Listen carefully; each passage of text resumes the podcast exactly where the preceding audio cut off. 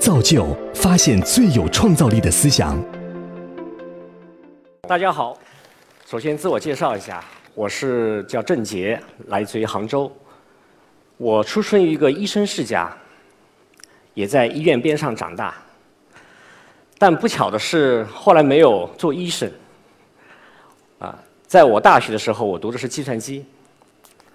在最近这些年里面，我很开心的是发现，哎，我的专业和医学发生了关联。我们在运行一个新的医疗集团，但我的业余时间呢，在做一个叫 Omaha 的联盟。那么今天我的分享在跟我们做的事情有关系。我的主题就叫做“我的医疗数据我做主”。啊，大家看到这个这个 logo 啊，啊，它是美国医学会的一个图章，中间它有一个蛇杖，它就是以前西方的医学的神，它的一种图腾，它放在中间，是美国医学会的一个标志。不过我发现，哎，那个很多中国的医疗机构和卫生主管机构也把这个蛇杖放在他们的 logo 里面，啊。其实我觉得我们中国应该有中国的医生，中国的医生应该是孙思邈、华佗。但这个说明什么？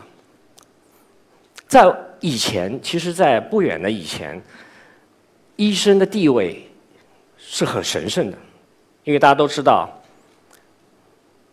在一百多年前，我们没有这么多的高新科技的时候，我们都是靠身体触摸的。在那个时候，作为一个女性来说，除了自己丈夫以外，能够让另外一个触摸的就是医生，所以她的地位是非常神圣的。但是到了这个现在的时候，这种医和患的关系正在发生变化。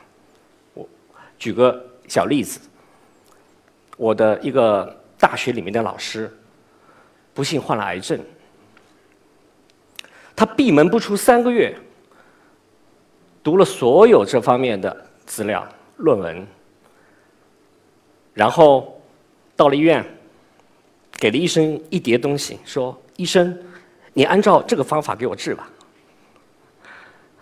医生傻了，这说明什么？这个时代的医患关系正在发生变化啊，正在发生变化。这个背后是什么呢？数据啊。以前我们都是直接的啊看说感触，但在这个时代的医疗，我们都要依赖于数据，依赖于给你量化以后的采集的信息来做判断啊。所以在人类整个历史长河里面的最近这一百年里面，发生了个剧烈的变化，把整个我们整个以前的医学模式全改了啊，全改了。那个时候数据。会怎么样呢？这个是我给我自己做的一个全基因检测，啊，全基因全基因数据，这个放出来的这些是我独有的突变的基因，啊，就是测序公司帮我查了一下，他说这些突变的基因都是你的，我们对比了所有人群，这是你特有的突变啊。然后目前呢，我给到我的一些信息是，可能是哎。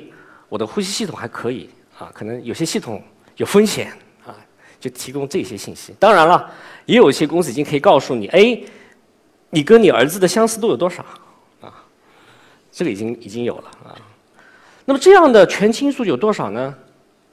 九十个 GB 啊，九十个 GB。如果放在我们十多年前的时候，一个硬盘啊。所以你会发现，我们医疗的数据的量啊，正在。不断不断的扩大，所以在不远的未来，我们每一个人的医疗数据很容易超过一个 TB，一个 TB 啊。好，问题就来了，啊，问题就来了。我们下面看一段视频啊，看一段视频。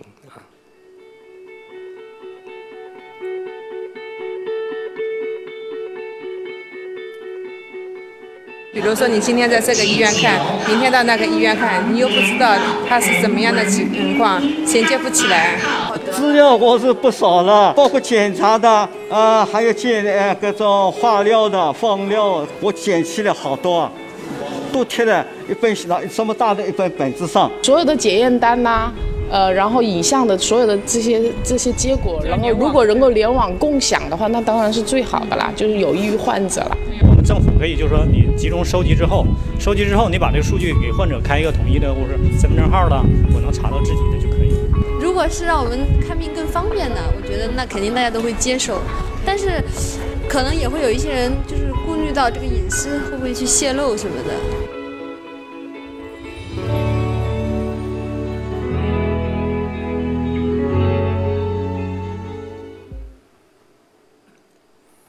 这个是我们欧玛哈联盟采访的一些患者啊，大家可能都有看病的经历啊。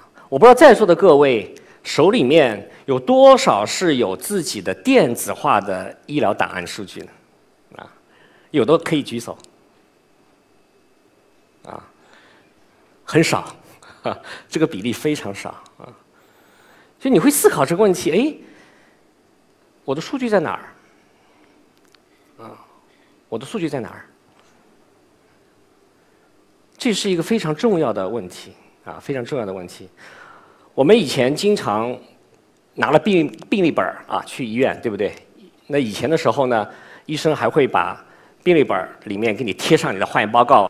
但事实上的话，最近我发现以前我好几个病历本都丢了，不知道放哪儿了，不知道放哪儿了，是吧？我相信大家都有这个经历。另外一个方面。其实，我们一个人一生里面，会在不同的医疗机构，会在不同的体检机构去做相应的服务，体呃体会相应的服务。所以你的数据都是分散在不同机构里面。整个全世界现在都面临这个问题啊。所以奥巴马在上台的时候，啊，他就讲到要给每一个美国老百姓。建立他的个人健康档案，在十多年前的时候和中国是一样的，和中国是一样的，这是一个世界性的问题，尤其是像我们中国和美国这样的大国啊，所以今天我的这个主题啊，围绕我们如何拥有一个完整的健医疗健康数据，医疗健康数据，为什么完整性这么重要？我再举个例子啊，我们我曾经有一个很好的朋友忘年交，也是个领导干部。哎呀，他说这个当年我肺部查出来过阴影，然后呢去了医院，医生查了很多次，做了很多的会诊，最终还是不放心，开一刀，开进去发现不是的。他说回忆起来说。当时他在当兵的时候，有一次严重的肺炎，有一次严重的肺炎。所以，如果他的医疗记录里面有过这个病例记录的话，也许他就不用挨这一刀了。啊，所以我们知道，一个完整的医疗健康档案是多么重要。还有，一旦交通事故的时候，一旦你昏迷的时候。医生来给你做抢救的时候，如果能够快速的调用到你的医疗记录的话，你也许能够做出更准确的判断。所以，看似和我们没有关系，但是和我们生命息息相关。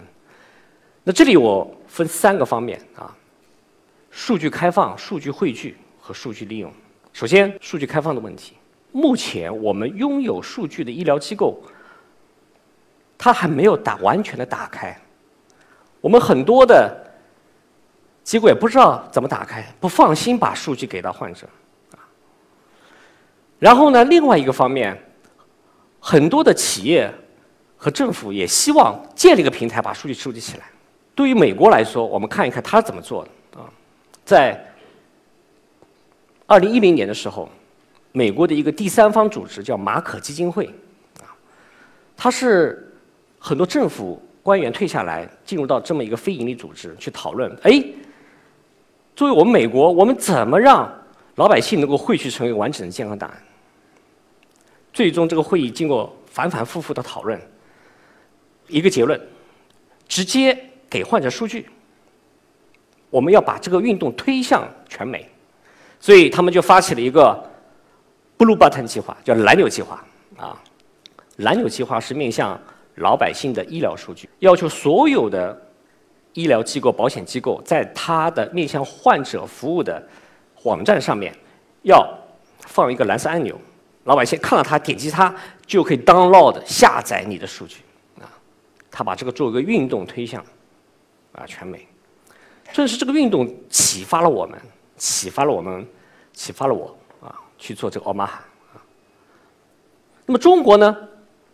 中国正在发生变化。深圳市在去年的时候发布了个基本法啊，我们卫生基本法的发布里面，它第一次的。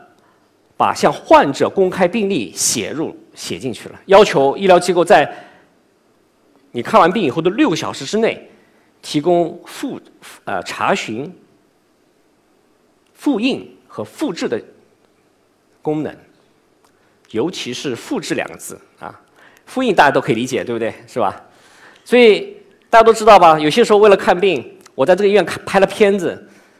要去问那个医院把这个片子拿出来都很麻烦，是不是？但现在他要求说还能够复制电子化的数据给你，啊，在国外，包括我们国内有些医院已经可以给你一张光盘，啊，那以后呢，肯定给你个 U 盘，啊，你就会带走，啊，正在发生这样的一些变化，啊，所以这个是我们已经开始了这样的一个运动，所以我们 Omaha。首先，在文化上面，希望我们让全行业都能够主动的去承载这样的开放的一种文化啊。所以我们最近发起了这个运动，向患者开放个人病例。当然，一步步来，可以先是一个 PDF 啊，但慢慢的会走向一个计算机可以直接读取的格式啊，这是我们的一个终极目标啊，终极目标。也就是说。这个医院给了我一个电子化的 U 盘里面一个文档，哎，这个文档到了另外一个医院，它可以直接导入，啊，这个直接导入，这个应该是一个行业里面的共享规则啊，共享规则。所以，我们很欣喜的看到，自从我们这个运动起来以后，呃，有一些先行者有些先行者啊，他们做了非常好啊。实际上，这里有几个院长，他做的非常彻底。啊大家都知道吗？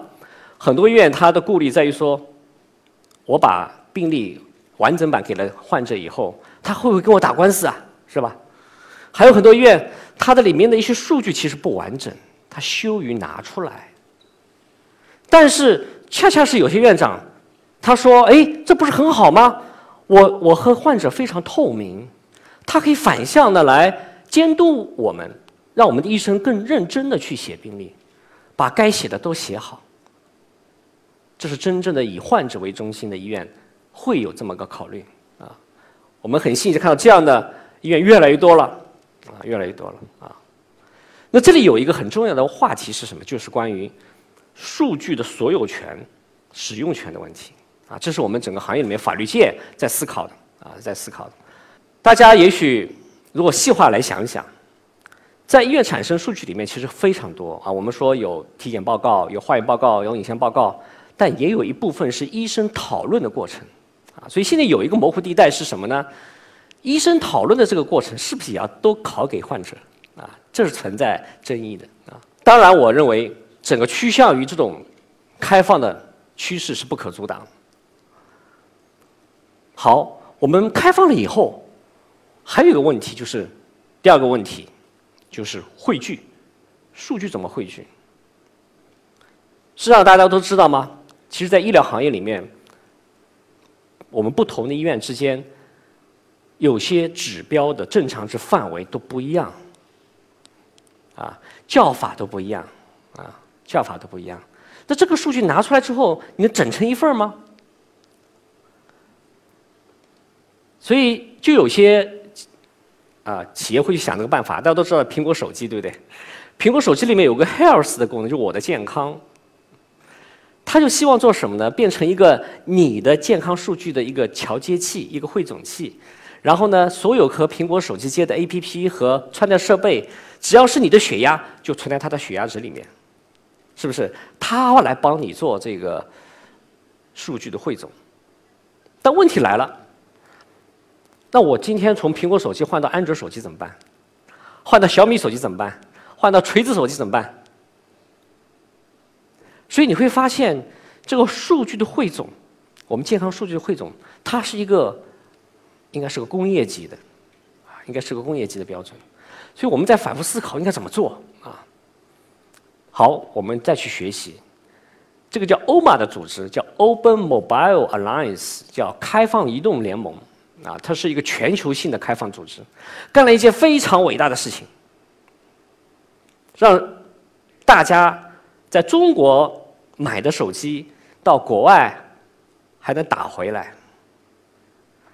啊，如果说你是通信行业的，你非常了解，中间要经过多少的环节，让不同的网络设备、手机信号都能够共同的一个标准来做。所以你会发现，这种全行业共享类的这种协议，它是要需要有个完全 open 的组织来协助来定义的啊。那么这个大家都知道吧？维基百科啊，是吧？是个全世界的协作项目啊！我去参加过维基百科的这个年会的啊啊，非常的非常的让人激动啊！你想象不到，在有几年的维基百科的中文区的站长是个高中生啊，他非常喜欢他哎。那么他这里面就是有一个什么呢？比方说，你去定义一个小镇的解释一个词条。可能我们小镇里面的人，外部的专家都会来去填写，但最终他可以汇总起来，通过一种机制的协作来最终定稿。自从维基百科起来以后，啊，我们看到大英百科全书、微软的百科全书都落幕了啊，这是个伟大的协作工程。所以在这个背景下面，我们在思考，在医疗健康数据汇总、数据共享的时候，我们要帮行业做一些。什么样的基础设施解决一些基础性的难题？这就是我们在想。那么这里很重要的一点，啊，就是文档格式和术语标准。说到文档格式，大家都知道那个阿尔法狗，对不对？阿尔法狗它怎么学习成为这么一个围棋高手的？它其实学了非常多的棋谱，这两千多万个棋谱来自于哪儿？啊很重要的一点就是一个棋谱，围棋棋谱，它可以保存在你电脑上一个标准的文档。那么我们都知道下围棋软件有很多，对不对？那不同的软件，不管是中国版的还是国外版的围棋软件，都可以把这个围棋下的过程存成一个文档，全世界分享，是标准的啊。所以对阿尔法狗来说，它就收集了这么多的围棋文文档，就可以去学习了啊，学习了。那同样的，我们的健康医疗的文档格式是？是什么啊？这是我们要去考虑的。那中间还有非常重要的一点啊，就是术语。所以，我们欧玛还在考虑术语文档怎么来形成共识啊。说到术语这个话题，大家可能不知道，医疗界里面对我们一些描述还是非常大的个性化的。举个例子，比方说像有些叫盲肠炎，有些叫阑尾炎，啊，讲的是一回事儿。同样去描述。你的身体的时候，这个叫脖子还是叫颈，是吧？哎，然后你发现，哎，一些医生这个病历以前写的是很潦草，很潦草，啊，他觉得写潦草是我的艺术感啊。所以你要把这些怎么汇聚起来啊？所以我们搭了这么个平台啊，叫协作云啊，让大家共同来维护一些词条，建立它的关联关系，不要紧。你们南派医生这么说，北派医生这么说不要紧，大家讲的一回事儿，行吗？我给你做个关联，就像我们很多方言，对不对？完全听不懂，但讲的是一个意思，要把它关联起来，所以我们就搭了这么个平台啊。所以在整个中文医学术语体系里面，我们这个构建，我们认为是一个行业的一个基础设施，是个基础，就像我们说电商的物流啊，是个基础设施。但目前我们缺乏人才，啊，缺乏人才，这是要跨界的。所以最近很多大学的医学信息系啊很热啊，尤其是国外啊，我们相信这种医疗和信息化结合的这个领域将是下面一个热点啊，下面一个热点。所以在下一个话题啊，第三个话题，我们将讲到数据汇总以后，假设有了这个共性设施，它能带来什么？因为我们知道，你有了一个完整健康档案以后，一定要把它用起来。哎，你觉得有价值，对不对？啊，当你在用的时候，你就知道了这个数据完整性的重要啊。这里我举个例子啊，这是我一个好朋友啊，是一个四十多岁的理工男。他不幸得了一个严重的痛风，啊，大家知道痛风是很难受的，它的疼痛度，如果说我们生小孩是定义成为九级的话，啊，痛风是八级，而且持续好久，啊，痛到你想跳楼为止，啊，所以自从得了这个病之后，他就要监测自己的尿酸，啊，他就不断测尿酸，他测自己给自己测了十年，啊。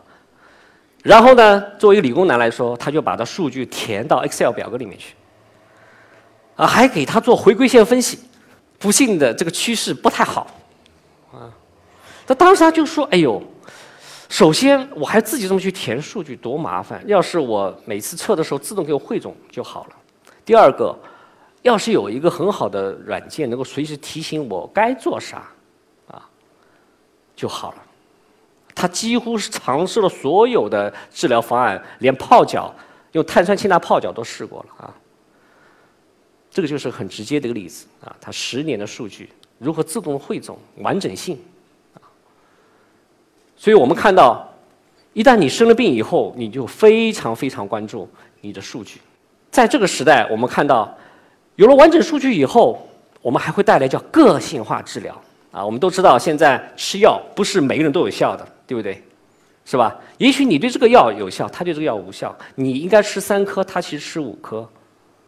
所以医疗进入到了一个长尾时代，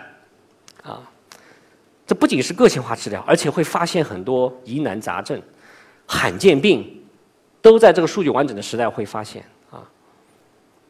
我的外婆是一百多岁走的，在她。一百岁左右的时候，身体还很好，就是有一次摔了一跤，然后做医院做了手术，做了手术，当时深度昏迷两个礼拜没有没有醒来，当时我们很急，非常急，想来想去，我也是医生世家，也想没有。后来，哎，我我我母亲她说，是不是百岁老人的，因为百岁老人的血压是高一点，就应该高一点呢？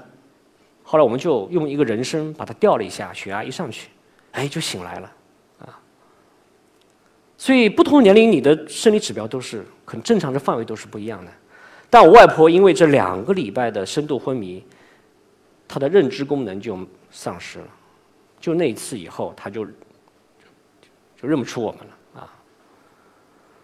所以在这个大数据时代，如果我我们能更深度的了解，能够做一些比对，能够啊。发现一些个性化的治疗方式，多么有价值啊！同样的，我们假设每个人的数据完成了以后，我们还可以干很多很有意思的事情啊！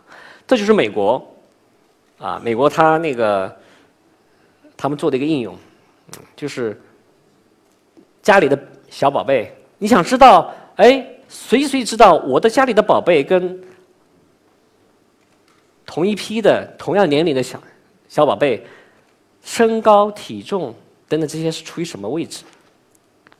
你只要加入了他的这个联盟之后，这个图表就自动就出来了，随时随地告诉你：哎，我是偏高还是偏矮，或者偏胖还是偏瘦，在行业平均值里面，你就会共享啊。所以有了数据，在在共享出来，变成一个更大人群的数据的时候，啊，价值就更大了啊。随着数据的越来越多、越来越完整以后，我们会碰到一个很直接的问题，就是隐私安全问题。啊，隐私安全问题。事实上，未来我们自己的健康数据的价值是非常重大的啊，也许很快和会和你的保险来做对接啊。以前我们曾经中国发生过一个事情，有一家海外的企业，他到中国来采集中国人的血液，一包方便面换一滴血，后来成为一个重大的事故啊，重大的事故。所以我们每个老百姓的。数据你既有权获得，但是又是非常有价值和需要关注隐私问题的啊。那这个背后啊，我们看到世界上这么多国家已经制定了相应的法律啊。那我们中国也在慢慢的完善啊。所以大家都知道吗？如果说一个医疗机构随便把我们人群的数据放给第三方的时候，是有重大问题的。如果你的电子病历完整电子病历。给到个机构，它也许可以真精确的定位是你，啊，精确定位是你，甚至现在我们说你的声音的信息都很重要，所以以后你的声音的信息也很宝贵呀。一旦被采集，不知道打电话过来的是真的是你的亲人吗？啊，所以在这个时代，数据安全、数据隐私，你必须重视，啊，必须重视，这也是我们。今天在做这个事业的时候，要去思考，啊，要去思考。所以，整个我们健康医疗大数据的流动、汇总、利用，不单单我们第三方机构，是我们所有老百姓要关注的事情，是我们政府要去关注的事情，是我们产业界要去推动的事情，是一个全行业的事情，啊。所以在这个时候啊，我们看到，未未来的医生会怎么样啊？大家都知道嘛，在五六十年代的时候，中国有一个被联合国高度认可的叫“赤脚医生”时代啊。我的母亲就做过赤脚医生。啊，这个赤脚医生当年在回到乡下啊，他和父老乡亲关系特别好。啊，我的母亲她是上山采草药，一把针灸干完所有的事情。那个时候的医生和患者之间。那真的是基于患者的大数据、完整数据来给他做判断的，对不对？那个时候也没有什么设备，是吧？跟你聊天、跟你交流过程中来了解你。那未来的时代，数字医生时代，啊，全新的赤脚医生来到了你家门口，他可以很充分的知道你的完整的数据之后，给你做更精准的判断，非常小型化的仪器给你做服务。所以我们说，新时代的视角医生要来了。所以今天我的主题，我们数据的完整性怎么获得？我们要重视我们自己的数据。我们未来要更加主动的参与自己的健康啊！这个民主化医疗的时代就要来临。所以我们说，医改也好，医疗服务的行业也好，最终的目标是什么？是让每一个人。能够做好自我管理，只有做好自我管理的时候，这个国家它的医疗总费用才是最低的啊。而自我管理的背后，就是你了解自己，你有你自己的完整的数据，而且大家在共享数据，能够发现很美妙的事情。我们一起努力吧，谢谢。